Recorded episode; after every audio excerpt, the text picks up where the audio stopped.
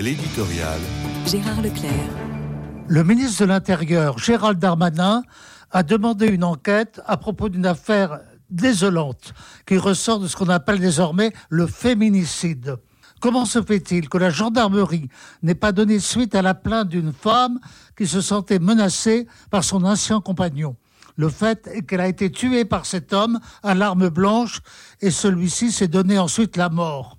On rangerait ce drame à l'enseigne des faits divers dans le rubrique des informations générales sans guère plus de commentaires s'il ne s'inscrivait dans la chronique des féminicides.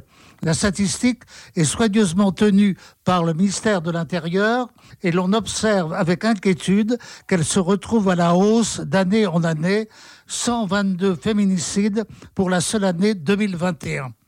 Le mot féminicide a été créé récemment pour caractériser ce dont il s'agit. Il s'agit en effet du meurtre d'une femme parce qu'elle est une femme et que le meurtrier est un homme, son mari ou son compagnon.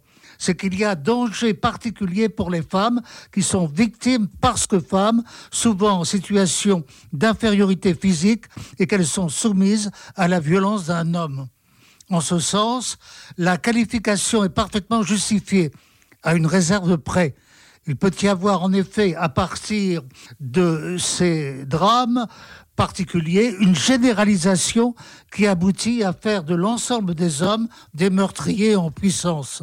Et il faut bien avouer qu'un certain néo-féminisme est prompt à s'emparer de ces drames pour mieux assurer son idéologie anti-masculine. Sabine Procoris, psychanalyste et philosophe, dans son essai Les habits neufs du féminisme, met en garde contre ce type de déviation qui ne sert en rien à la cause des femmes. Ce n'est pas la guerre des sexes qui nous sortira du drame des féminicides, bien au contraire.